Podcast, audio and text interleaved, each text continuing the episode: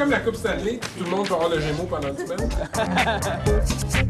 Actuellement, ben, on peut la retrouver en fait deuxième saison dans Thérapie euh, sur TV5. Je sais pas, je l'ai entendu dire ça, mais c'est une fille de théâtre, Oui. avant tout. Oui. Puis elle semblait être assez surprise d'avoir fait carrière en télévision. Moi, Élise Guilbeault, je trouve que c'est une des, des plus drôles au Québec.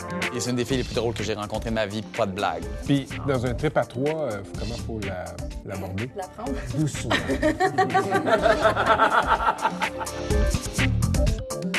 Jules Vigneault, c'est un monument. C'est le dernier des monuments encore vivants? Il est encore actif, tu sais, il est encore sur scène à 85 ans, euh, toujours, toujours debout, volontaire. La même verve. Qu'est-ce qui vous enrage le plus de vieillir, tu sais? Ouais. Il a l'air assez serein, par exemple, là-dedans. Marc Bergevin, Deux hommes en or, si on le fait comme à l'antichambre, peut-être qu'on manque un peu notre coup. On va gagner encore plus de, de faire connaître Marc Bergevin, l'homme, le milieu de hockey, Montréal. Qu'est-ce que c'est Oui. tout ça avec lui? Ça fait deux ans qu'il est là, il a vieilli de 10 ans. Là. Je veux dire, la pression qu'il y a. C'est ça. DG à Montréal, c'est-tu comme président des États-Unis, là, tu vieillis super Ça, c'est intéressant. Mais pour une première fois, on va recevoir un invité qui est mieux habillé que Jean-Philippe. Oui. Bergevin, c'est quand même une Oh, là, carte de tu viens de l'atteindre.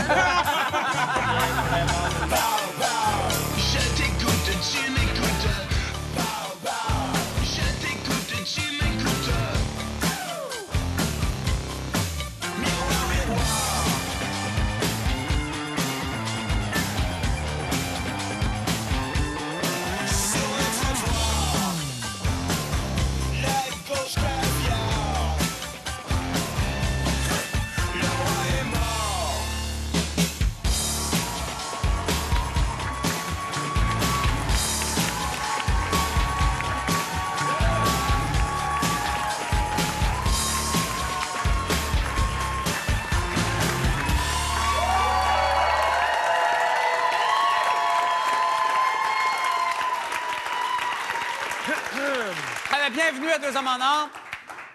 Euh, c'est pas pour, euh, pas pour se vanter, là, mais euh, nous, nous autres, dimanche, on a, on a remporté les Gémeaux pour le meilleur magazine d'intérêt social.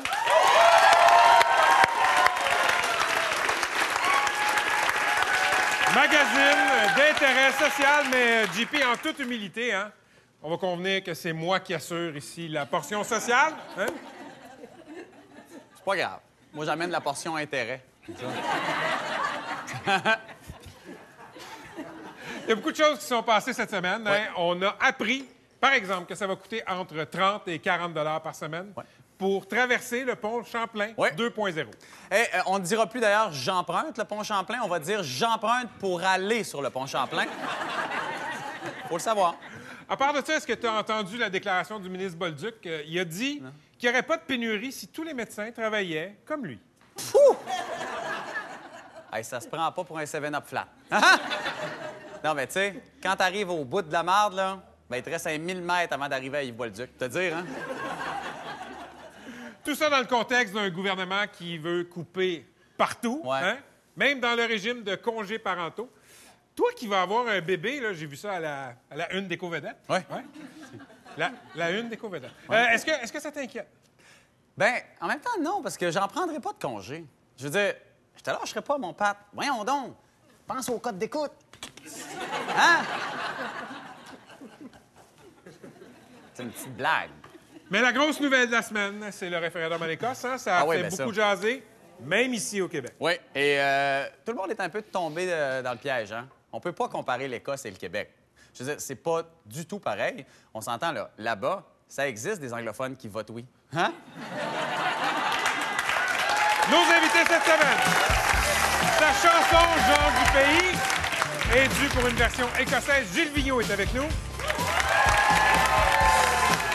L'homme le plus important après Dieu au Québec, le DG du Canadien de Montréal, Marc Bergevin. Elle surprend régulièrement les policiers, les culottes à terre, Lisanne Sabourin. Et elle joue dans Yamaska et dans En thérapie. Est-ce que ceci explique cela? Élise Guilbeault en trip à trois.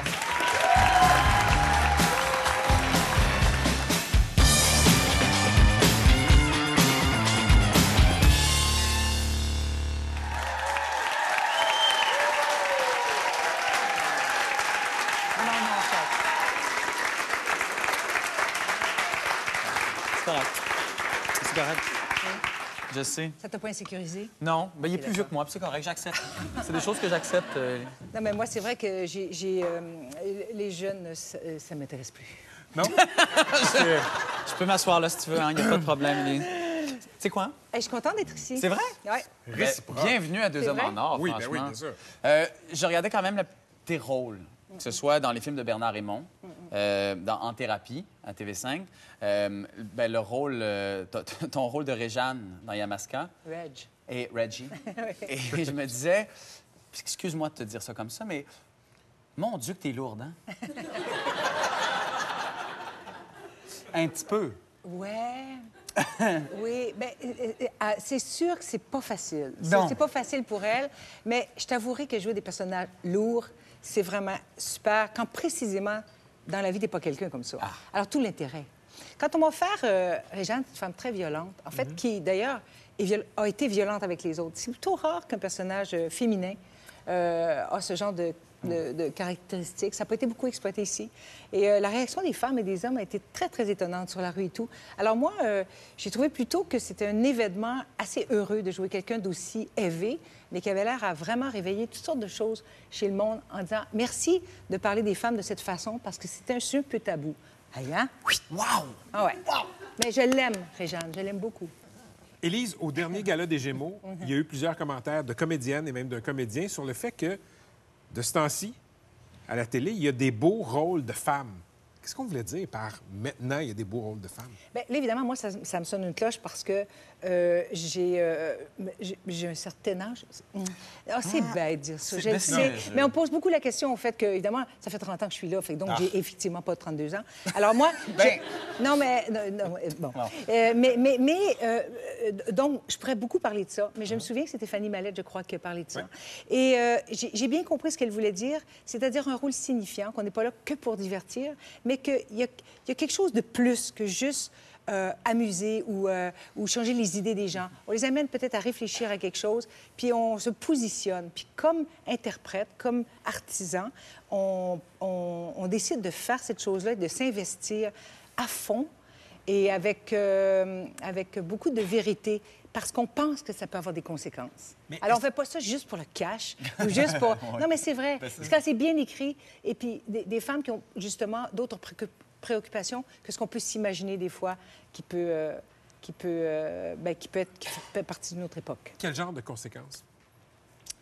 Je- euh, ben, mille choses, ce qui fait qu'on se, on s'accroche au petit écran et, qui, et quand on, on le ferme, on a l'impression d'avoir un peu avancé parce que c'est c'est une réflexion. Alors, ça peut faire appel à des choses qu'on a vécues, à des choses qu'on n'espère pas vivre, des choses qu'on voudrait changer, qu'on voudrait absolument pas répéter, qui nous font peur. Élise, tu as déjà dit à propos du début de ta carrière de comédienne que tu avais un problème de confiance en toi. tu étais certaine que tu ne ferais que du théâtre, étant donné ma morphologie.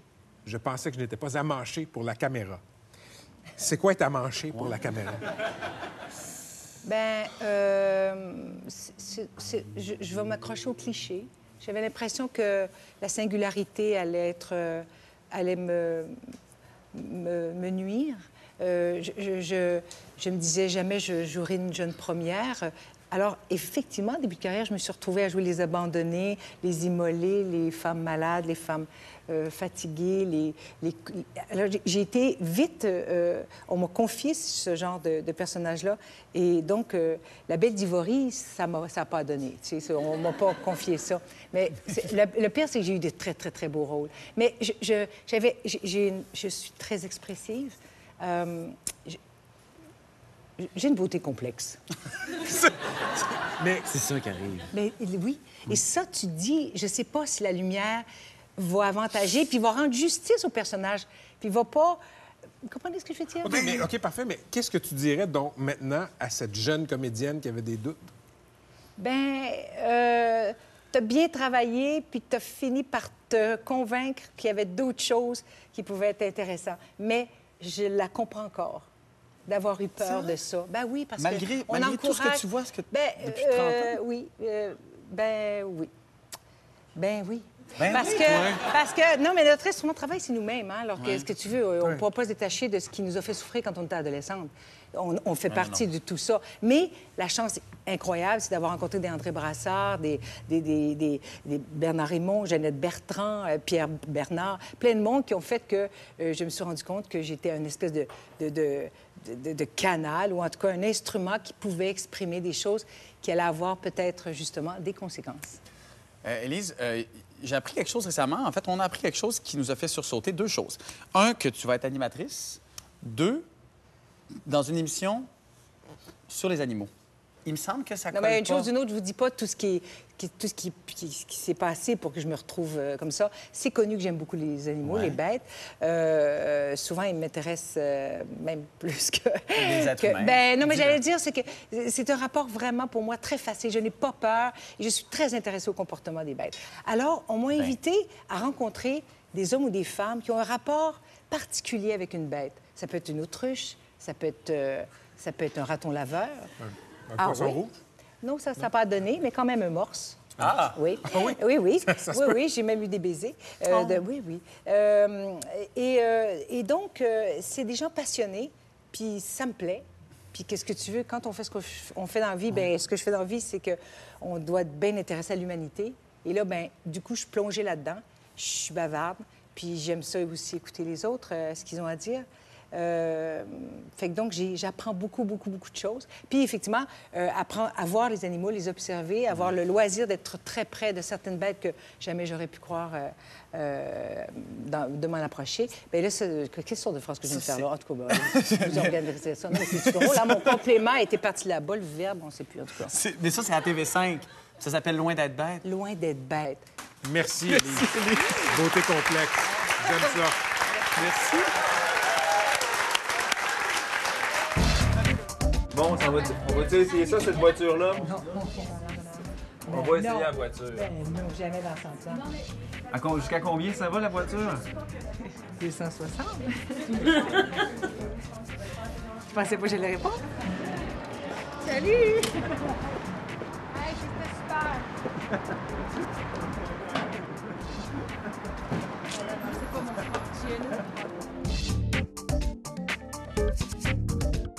Écoute, mettez votre parka, là. Pour vrai, aujourd'hui, si quelqu'un la, la reprenait, puis la reprenait avec un peu de dub, là, ça va ses pistes de danse, là. Allez voir au bord du monde, mettez votre parcoche bien, vous verrez tout ce que le vent vient. Ça jogue super bien. On dirait Get Lucky. Hein? Je t'écoute, tu m'écoutes.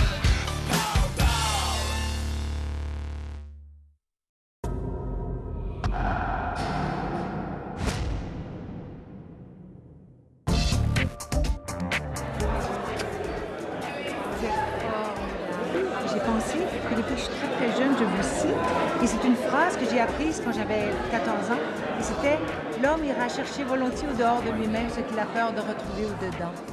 Et j'avais lu ça adolescente. Et je l'ai toujours gardé en tête. Alors voilà, je suis contente de vous avoir vu. C'est toujours émouvant, même s'il n'y a pas espoir d'autre chose ou rêve d'autre chose. Ben non. Mais c'est toujours émouvant. Chez les gars, on n'ose pas. C'est bon aussi, c'est bien, mais c'est pas pareil. Non, hein? On n'est donc pas pareil.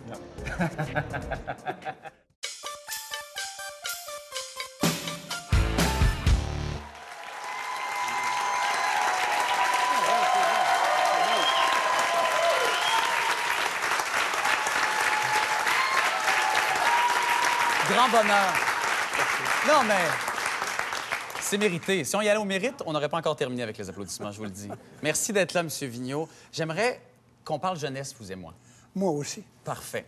À mon âge, on parle jeunesse volontiers. Ben, je vais commencer par une de vos pièces, en fait, ma chanson préférée, en reprenant euh, des textes du Grand Cerf-Volant. Ah ouais. Vous dites dans le Grand Cerf-Volant, un jour je ferai mon Grand Cerf-Volant, Ouais. j'y ferai monter vos 100 000 enfants, ils vont m'entendre. Moi, je l'écoutais quand j'étais petit et je me suis toujours posé cette question-là. Ces enfants-là, là, ils vont vous entendre dire quoi?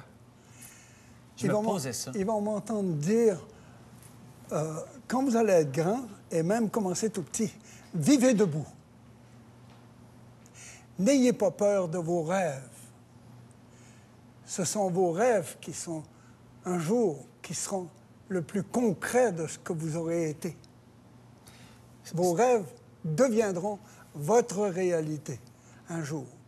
Et restez jeune longtemps, c'est-à-dire ayez toujours des projets.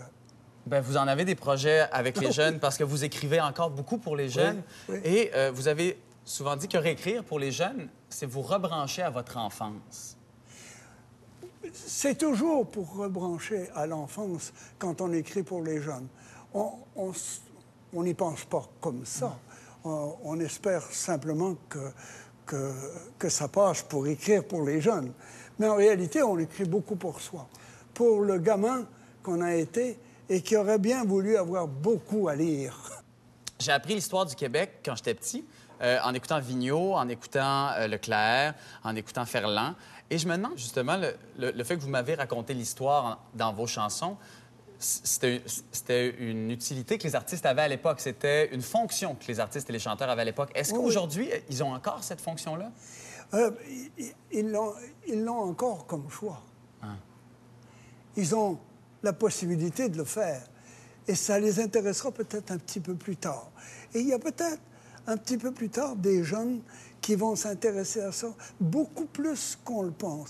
Et il y a actuellement des jeunes qui s'intéressent à l'histoire du Québec et à leur propre histoire, donc à leur propre généalogie au pluriel, euh, beaucoup plus qu'on le pense. Moi, je fais, je n'ai pas le choix, vous me direz, mais je fais confiance. à- Ouais, vous êtes à- À la optimiste. jeunesse. Je suis toujours optimiste quand je vois quelqu'un grandir et croire en ce qu'il fait. Vous savez, vous avez, euh, vous avez chanté Jean du Pays euh, dans cette Saint-Jean qui est resté mythique sur la montagne. Je l'ai entendu hier soir chanter en Écosse. En plus, J'ai trouvé ça très drôle. Vous savez, c'est extraordinaire, ça. Mais si aujourd'hui, vous aviez la chance de parler à autant de jeunes, si vous aviez la chance de refaire ce moment-là aujourd'hui, vous leur chanteriez quoi? Eh bien, la même chose. La même chose. Chant du pays? Ouais, je leur chanterai la même chose que je dis dans Jean du pays, dans Les gens de mon pays, dans Il me reste un pays, dans Le temps qu'il fait sur mon pays, dans, dans, euh, Le pays que je veux faire, dans, et dans une quinzaine de chansons sur le pays. Je dois avoir un problème. Il y a une constante, ça, c'est sûr. Vous savez, quand je repense à ça, il y a- j'ai une certaine nostalgie de cette époque-là, même si je ne l'ai pas vécu. Ça fait 40 ans. Et puis, on se dit, mais c'est une époque complètement folle. Et je me pose la question, est-ce qu'on a raison d'être nostalgique de cette époque-là? Euh, nostalgique, non. Mais euh, à renseigner, oui. Ah. Et conséquent avec ce qui s'est passé, oui. On aura raison d'être conséquent avec nous-mêmes et cohérent. Vous savez, M. Vigneault, je ne peux pas vous laisser partir sans vous poser une question sur notre ministre de l'Éducation, Yves Bolduc, et sa déclaration sur les livres à la bibliothèque. Est-ce que vous l'avez entendu? Est-ce que vous le connaissez? Vous êtes un auteur jeunesse. Est-ce que ça fait mal à un auteur jeunesse entendre un ministre de l'Éducation dire quelque chose comme ça? C'est très inquiétant et je trouve que les gens les plus inquiétés, les, les plus inquiétés par ça Ouais. et, et qui devraient être les plus inquiets, ce sont les enfants. Les enfants qui se voient refuser des livres. Je dirais, quels que soient les livres du moment qui, sont, qui ont été prévus pour la jeunesse. Euh, un livre, chez moi, c'était une exception. Et j'ai voulu même aller jusqu'à en écrire pour être sûr d'en avoir à la main.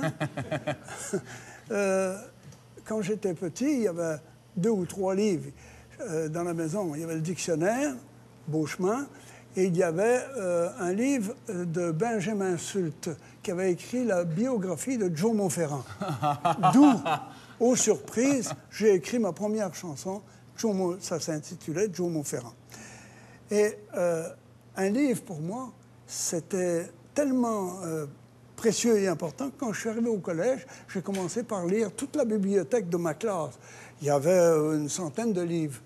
Et puis quand j'ai eu fini, j'ai demandé la permission d'aller dans une bibliothèque plus loin. Quand j'étais rendu en belles lettres, c'est-à-dire la quatrième, cinquième année, eh ben, euh, j'avais lu toute la bibliothèque, les bibliothèques d'avant, puis j'ai demandé pour aller en philosophie. Et là, ils m'ont dit non, non, c'est trop avancé pour toi.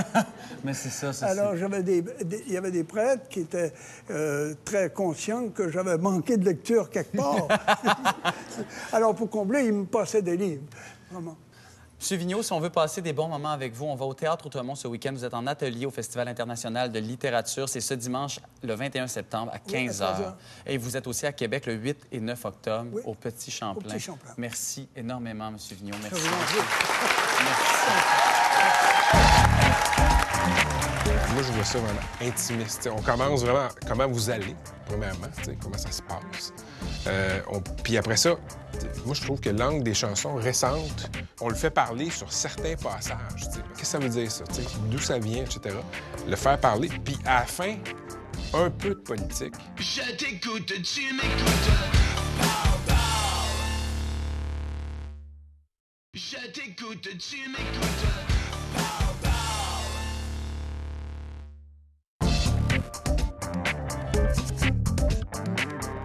En a fait 500 hein, pour les amateurs. Et vous les avez tous signés, semble-t-il, les Ouais, 500? On Je les ai euh, tous signés, mais 500 fois la signature, Ah ouais. c'est une corvée. Mon père m'avait dit, il m'avait vu signer des autographes un jour, et puis il m'avait dit, ça a l'air de leur faire plaisir. Je dis, ah oui, je pense que ça leur fait plaisir. c'est- Et puis j'en avais signé beaucoup. Il dit, mon garçon, si tu peux faire plaisir au monde à signer ton nom, puis que c'est pas sur un chèque, profite-en.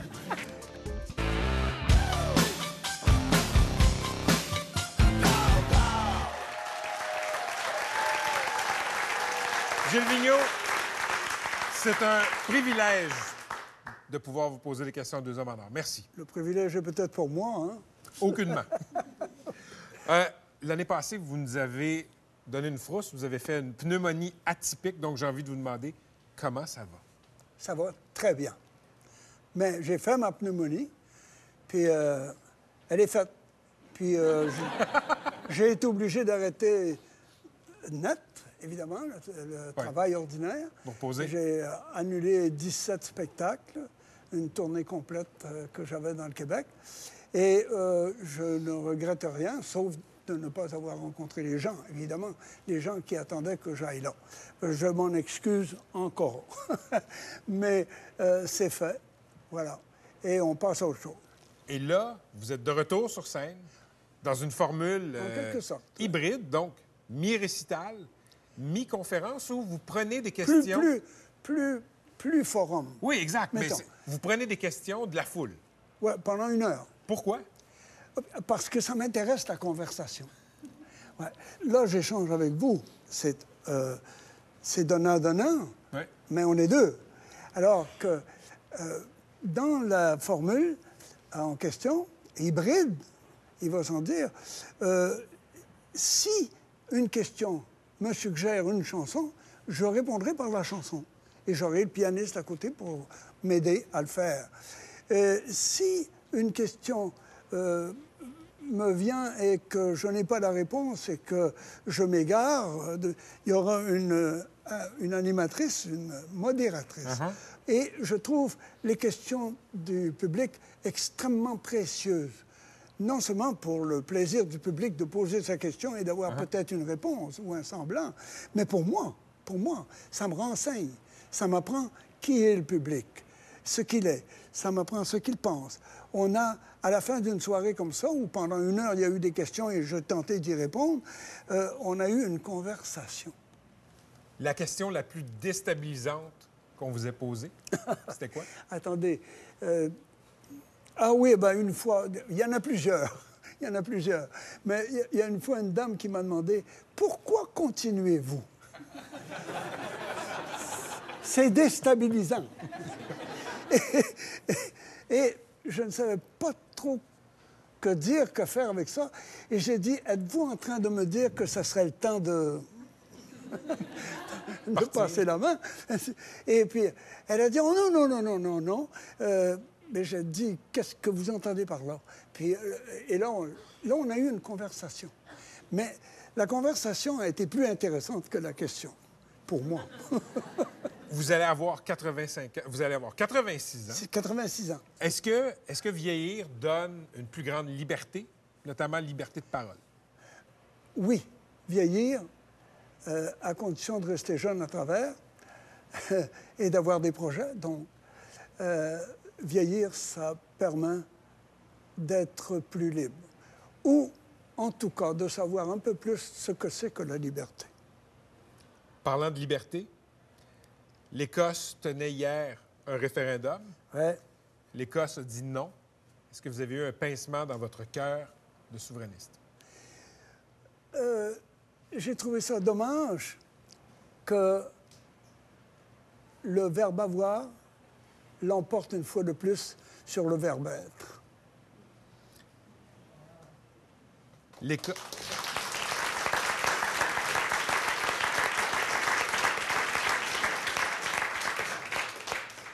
Est-ce que à 85 ans, on est plus heureux qu'à 60? Oui. Pourquoi? Euh, parce qu'on sait plus de choses et qu'on sait plus aller cueillir le bonheur là où il est. C'est-à-dire dans les petites choses, les petits événements de la vie et les petites euh, douceurs de l'intimité, la tendresse, par exemple. Euh, on sait plus ce que c'est que le bonheur. Et on sait plus la longueur du temps qui nous reste.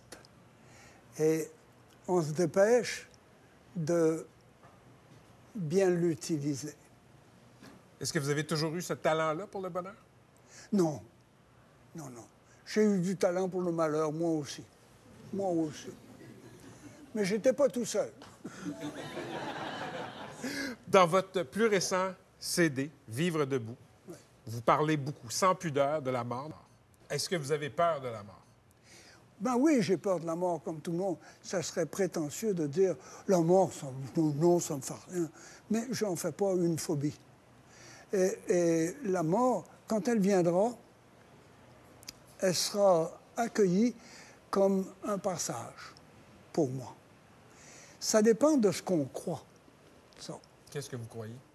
Mais je crois qu'il y a quelque chose après la mort. Moi, je veux tellement qu'il y ait quelque chose après la mort que je finis par y croire. Gustave Thibon disait euh, La journée d'un croyant, c'est euh, 23 heures de doute et une heure d'espérance. Gilles Vigneault, longue vie. Merci.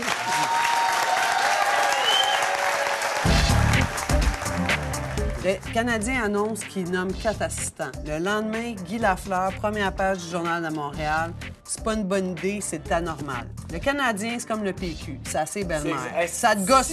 C'est exactement ce que j'allais dire. J'ai l'impression que c'est donner la parole à Bernard Landry. Hey, what?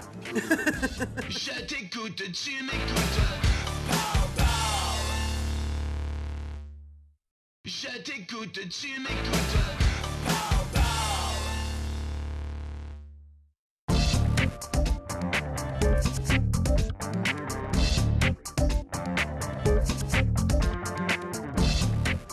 Carte de vous, une carte de hockey.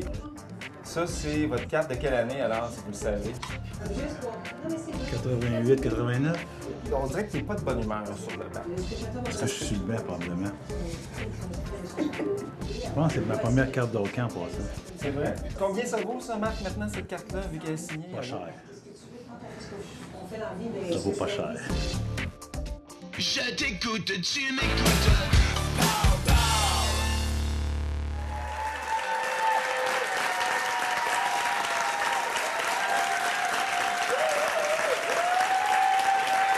Marc Bergevin, bienvenue à Deux Hommes en Or.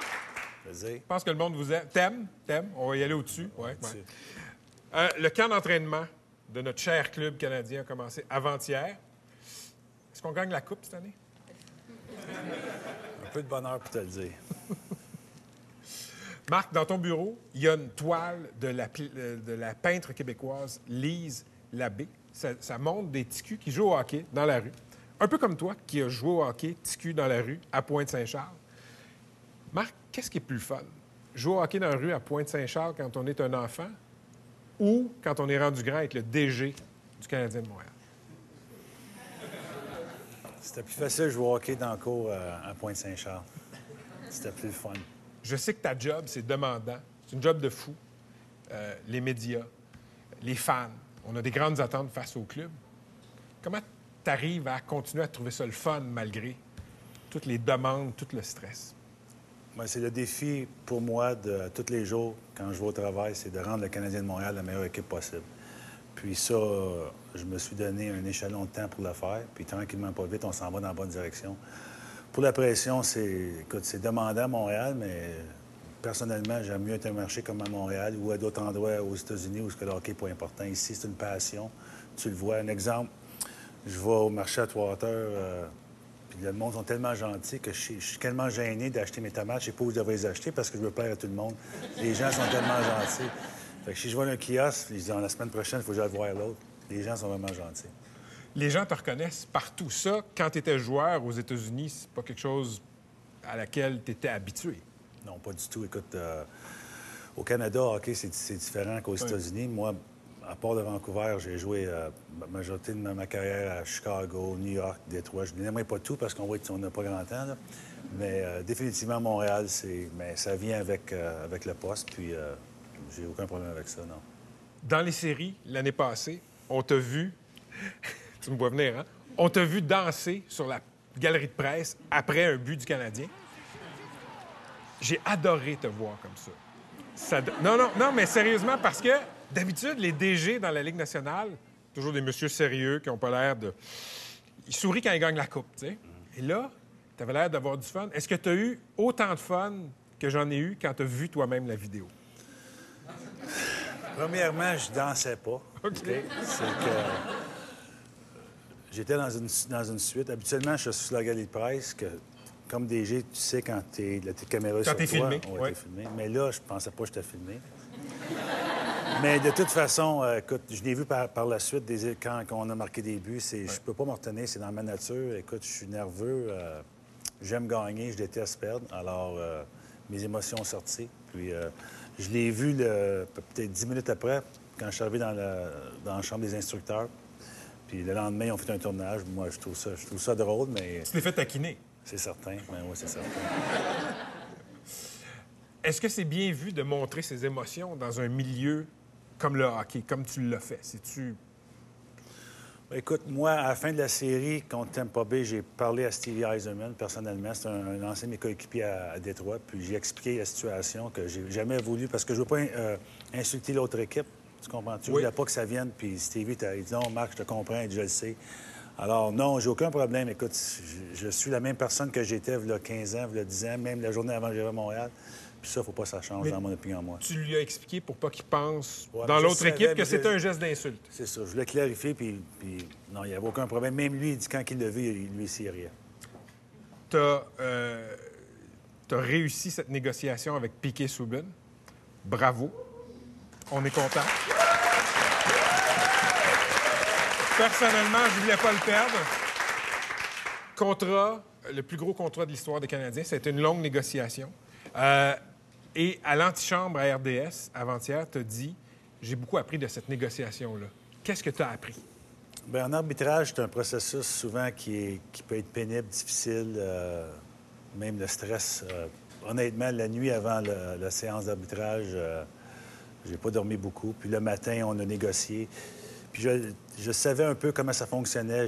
Écoute, on connaît un je connais le hockey, mais avoir vécu ça les 24 heures précédentes et, jusqu'à la, fin de l'arbitrage, aujourd'hui, me donne beaucoup d'expérience pour aller de l'avant. C'est un processus euh, qui était bon pour moi. Puis à la fin de la journée, c'était fait avec beaucoup de classe des deux côtés. C'est pour ça qu'on a, on a réussi à s'entendre avec Piquet le lendemain matin. Parce que l'enjeu, c'était peut-être quoi de- d'avoir un contrat en arbitrage, mais c'est d'avoir le contrat, parce que moi, j'ai j'ai 23 joueurs à gérer, j'ai une, cap- une masse salariale. C'est certain que tu ne peux pas en donner à gauche et à droite. Il faut que tu gères ça le mieux possible pour avoir un me- meilleur club tu possible. veux qu'il en reste d'en donner aux autres. C'est pour ça que je, tu sais, faut- ça fait partie des négociations. Puis je le savais que ça se rendrait jusqu'à là. Je- à l'interne, on a parlé beaucoup. Puis j'avais aucun doute dans ma tête que ça, se- ça se réglait pas avant l'arbitrage. Puis c'est ça qui est arrivé. Ça fait, L'agent à, à c'est un- c'est une bonne personne. C'est un gars qui, à ses affaires. Puis il gère bien. Puis l'expérience que j'ai regardée de ses clients dans le passé, Je savais exactement où on s'en allait, puis quand ça peut se régler. Quand tu négocies pour le Canadien, quand tu travailles, il y a la partie hockey, mais il y a la partie négocier des contrats. Et on le sait, dans le sport professionnel, c'est des montants immenses. C'est des millions et des millions. Piqué Subban, contrat de 72 millions, mais même les joueurs plus modestes ont des sommes immenses. Y a-t-il des fois où le petit gars de Pointe-Saint-Charles regarde les montants qu'il est en train d'analyser, de donner ou de pas donner, puis qui se dit aïe aïe? Oui, euh, écoute, euh, mais je regarde ça en perspective. Je regarde en arrière, moi, à l'époque que je jouais dans nationale, les salaires étaient différents. Même que les gars avant moi, quand on signait des contrats, ils disaient ça n'a pas de bon sens, comme l'argent vous êtes rendu. Voilà. années 90, là. Probablement que dans 10, 15 ans, on va regarder en arrière puis on va dire, ce temps, tu sais, c'est- relatif à- au temps qu'on est. Puis, euh, c'est certain que c'est beaucoup d'argent. Très, très, très. Mais est-ce qu'il y a un moment où on s'habitue, où ça devient quasiment banal? Pas parce que ça l'est, mais parce que c'est notre quotidien. En on- oui, on s'habitue. C'est plate à dire, là, mais c'est des, tu regardes des numéros. Puis, euh, il y a une valeur à ces numéros-là, c'est certain, mais euh, c'est beaucoup d'argent. Tu as joué aux États-Unis, dans des villes où le hockey n'était pas la plus grande préoccupation sportive des gens. Ici, le Canadien se l'est. Les joueurs du Canadien sont des dieux dans cette ville-là. Est-ce que c'est une préoccupation du DG que même si c'est des dieux, les joueurs, qui gardent les pieds sur, sur- sur la terre? C'est certain. Le message, euh, même aujourd'hui, que j'ai donné aux joueurs, c'est. euh, le milieu, c'est un milieu anglophone. Alors, j'emploie des, des termes anglophones quand je parle aux joueurs. Mais d'être humble et respecter euh, la population, c'est très important. Parce qu'à la fin de la journée, euh, c'est toutes des personnes humaines, tous des joueurs de hockey, on n'est pas des dieux. Quel genre de précautions le club prend justement pour les garder groundés, comme on dit en québécois? Tu sais, je sais que des fois, on envoie un jeune chez un vétéran. Les, les mesures que vous prenez pour pas que les jeunes, justement, s'enflent la tête, perdent la tête du hockey, c'est quoi? Ça, je vais regarder ça à l'interne, mais euh, il y a des choses que moi et Michel, on a, amené des joueurs dans notre bureau, puis on les a parlé, puis on leur dit des, choses qu'on a vues ou qu'on a entendues, que, écoute, les partisans, c'est des personnes qui payent ton salaire, alors tu dois les respecter, tu dois, tu, tu être gentil avec eux. Alors, c'est euh, c'est des choses qu'on fait à l'interne, oui. Le Canadien a annoncé cette semaine qu'il n'y aurait pas de capitaine cette saison, que des assistants. Et là, le Québec au complet s'est mis à commenter là-dessus. Euh, c'est devenu quasiment plus important que ce qui se passe au gouvernement. Euh, il y a même des anciens joueurs qui ont donné leur opinion. Oui, non, c'est une bonne chose, pas une bonne chose. Euh, la une des journaux. Ça te gosse-tu, tout ce bruit-là? Non, pas du tout. Premièrement, moi, j'ai les informations que les médias, les partisans, même les anciens Canadiens n'ont pas. Alors, pour faire un- un- une bonne décision, il faut avoir toutes les informations. Puis ces gens-là n'ont pas toutes les informations que moi j'ai. Alors, je ne prends pas ça personnellement. Si je m'assisais avec certaines personnes, je leur expliquais exactement où je m'en vais, pourquoi je le fais, je pense certain qu'ils diraient, moi, toi, Marc, tu as raison. Puis, en propos du C, pour mon opinion à moi, la façon dont je vois ça, il y a 20, à toutes les parties, il y a 20 joueurs dans l'alignement, puis ils ont tout un C sur le chandail, puis c'est celui qui compte le plus pour nous autres.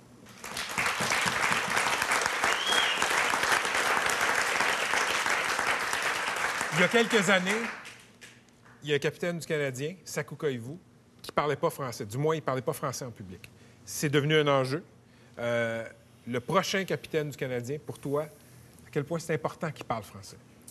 Il y a une importance, mais c'est pas la seule. Il y a beaucoup de choses qui comptent en ligne de compte pour être un bon capitaine. Puis euh, c'est certain qu'à Montréal, la langue française est très importante, mais à la fin de la journée, le candidat idéal, dans le monde idéal, c'est un francophone, mais il n'y a aucune garantie qu'il va être francophone. Il y a beaucoup de choses qui rentrent en ligne de compte pour devenir un très bon capitaine. Est-ce que le Canadien offre des cours? C'est-tu. euh, Oui, oui, oui, oui. À Brossard. euh, puis moi, je devrais y aller plus souvent. Mais euh, l'an passé, je, me suis- je les ai regardés, puis c'est vraiment drôle. Qu'est-ce qui est drôle? Les entendre parler. Mais ils essayent.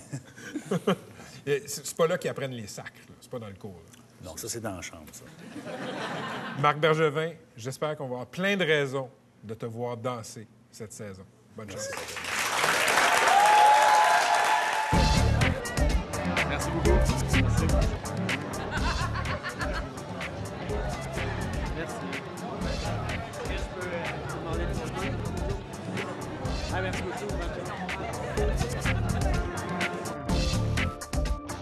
Policiers sont en moyenne pression depuis cet été et euh, pour ce faire, ils ont décidé de changer leur, euh, leur bas. Leur pétalon.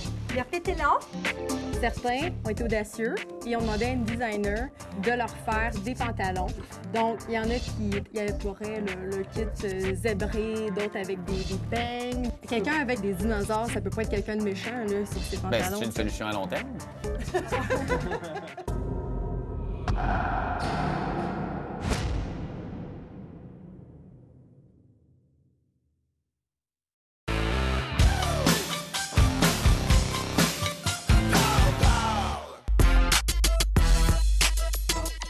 Vous êtes outrés par l'accoutrement guerrier des policiers en protestation. Rassurez-vous, certains d'entre eux sauront vous arracher un sourire grâce aux créations de la designer Lisanne Sabourin. Il y en a pour tous les goûts. Ben, de un, le classique, un canevas zébré. Police montée, de beaux chevaux. Il y avait celui avec les chiens, mais je pense que c'est un peu pas fin, pas cool. Ah, pour monsieur les pompiers, c'est chaud.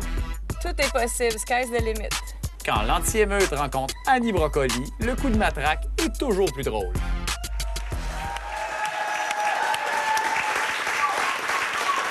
Lisanne Sabouret, bienvenue à Deux Hommes en Or. Merci. Donc, vous êtes designer de mode et en particulier ces temps-ci, designer de pantalons de policiers en moyenne pression. Est-ce que ça vous aide à ne pas avoir d'étiquette?